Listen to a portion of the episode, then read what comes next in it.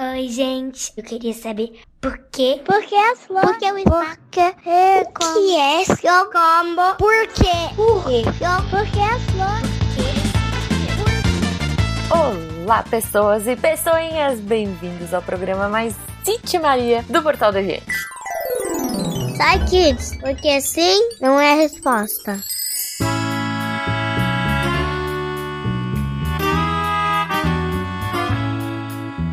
Eu sou Jujuba e eu estou aqui para apresentar perguntas incríveis delas, porque hoje as meninas dominaram as perguntas no SciKids. A primeira pergunta veio da Mariana, de 9 anos. Vamos lá, Mari.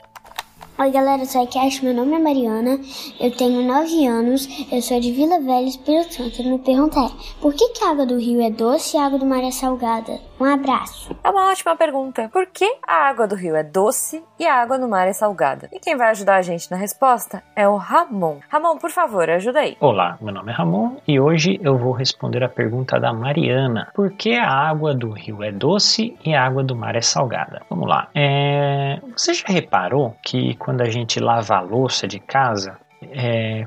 a água ela fica mais escura? Ela sai toda limpinha da torneira e ela sai escura. Ou quando a gente joga água na, na terra e forma uma poça de lama, a água é bem escura e coisas assim.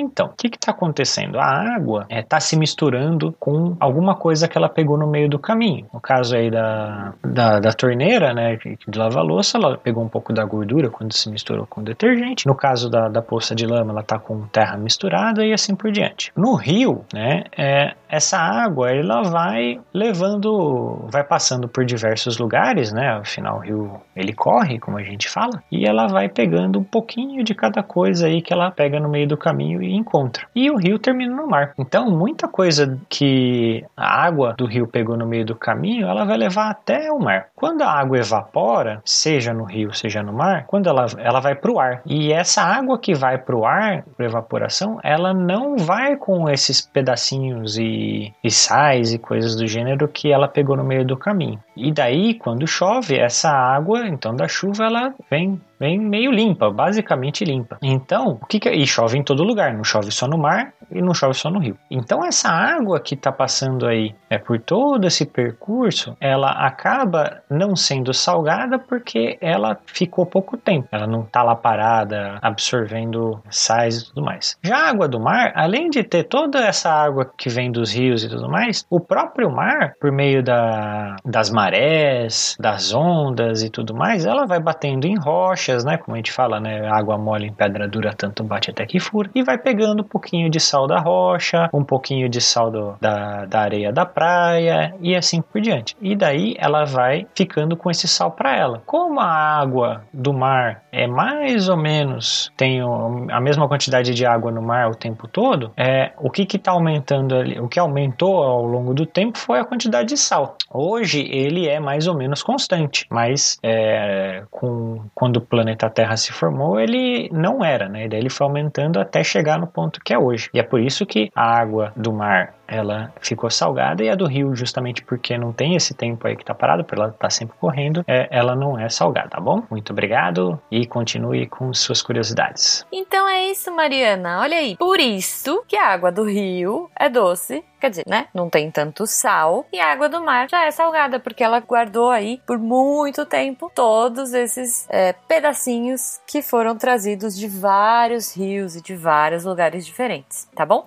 Espero que você tenha gostado aí da resposta. Agora a gente vai para a pergunta da Blenda, de 8 anos. Pergunta aí, Blenda. Olá, meu nome é Blenda e eu tenho 8 anos. Eu moro em Aracaju, Sergipe e a minha pergunta é a seguinte: Por que o alto-falante, já que ele não tem ouvido, nariz, não respira, não tem boca, fala? Um beijo.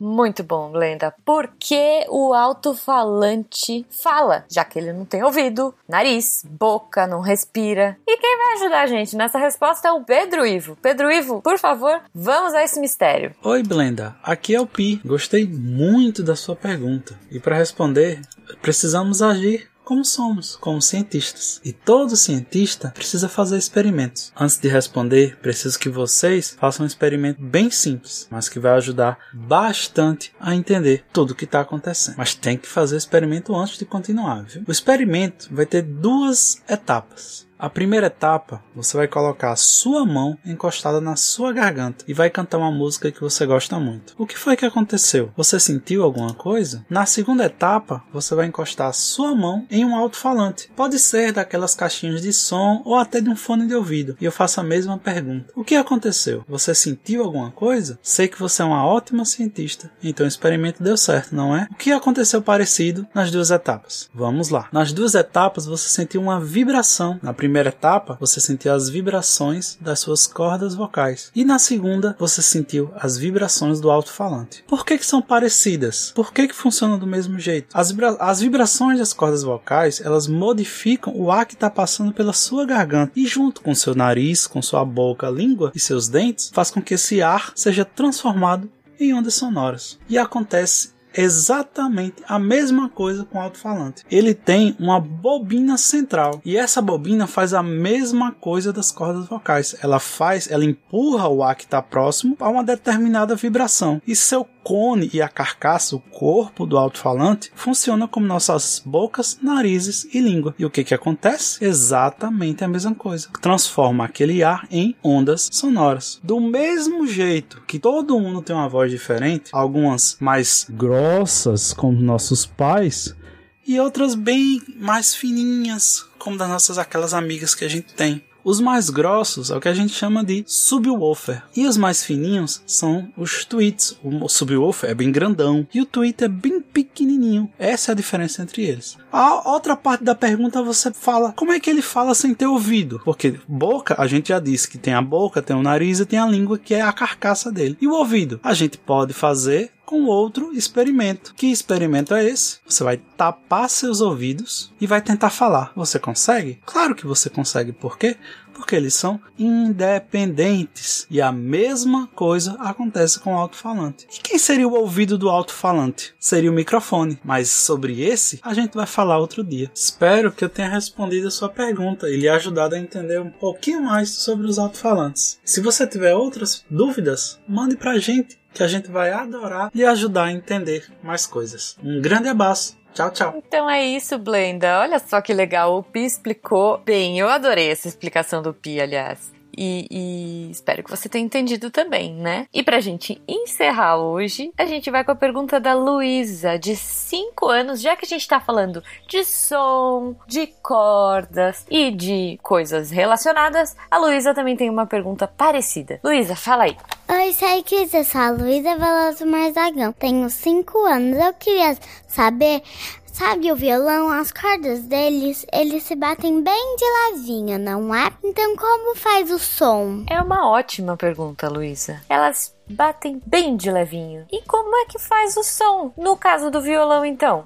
Quem vai ajudar a gente é a Gabriela. Gabi, por favor. Então, Luísa, é, antes a gente precisa entender o que, que é o som. Quando você vai na praia, sabe as ondas do mar? O som é uma onda também, mas você não a vê. Você na verdade escuta essa onda. E o som ele precisa de um caminho físico para seguir adiante. No caso do violão, esse caminho é o ar. Embora você não veja o ar, ele tá ali. E se você pegar uma das cordas do violão e puxar, vai fazer um tom. Ou se for aquelas cordas mais agudinhas, né, mais fininhas, vai ouvir um se você parar para olhar a corda quando você faz isso, quando você puxa ela e ela começa a, a se mexer muito rápido, você vai ver que ela tá se movimentando tanto para cima quanto para baixo, é, na forma de ondinhas, que nem quando você fica batendo corda, né? E essas ondas bem rápidas, a gente chama ela de vibração, uma espécie de vibração. E são elas que vão fazer o som, pois elas estão, na verdade, apertando o ar que você não tá vendo, mas tá cheio de moléculas de ar, tá? E essas moléculas elas estão sendo apertadas várias e várias vezes. É de uma forma bem rápida e é isso que está gerando o som. Quando você vê ali o corpo do violão, você vai ver que tem uma parte ali onde tem um furo, onde estão passando as, as, as cordas, né? Essa parte aí a gente chama de. É como se fosse uma caixa acústica, que é o nome, né? É como se fosse a boca ali do violão, tá? E ela serve justamente para aumentar o volume do som das cordas. Então, se você não tivesse aquela caixinha, você escuta bem baixinho. Mas como tem aquela caixa, o corpo do violão é bem grande, isso faz com que o volume seja bem alto. E é assim que o violão faz o som. Espero ter te ajudado. Beijinhos. Então é isso, Lu. É assim que o violão faz o som, que as cordas do violão fazem o som, né? Muito legal. Espero que vocês tenham curtido. E se você, criança, nosso pequeno cientista, também quiser fazer perguntas aqui no SciKids, é muito fácil. Você pode mandar mensagem pra gente através do contato arroba ou você pode entrar em contato com a gente também pelos grupos dos patronos. Você pode pedir pro seu adulto responsável mandar uma mensagem pra gente diretamente pelo WhatsApp e a gente recebe e coloca na lista para os nossos cientistas responderem você. Eu espero que vocês tenham gostado gostado. Lembrando sempre que esse projeto e outros projetos da casa só são possíveis graças a vocês, patronos, que a partir de um real fazem a ciência divertida e possível para nós e para os nossos pequenos cientistas, tá bom? Então eu espero que vocês tenham curtido. A gente se vê no próximo programa. Um beijo para todo mundo e até!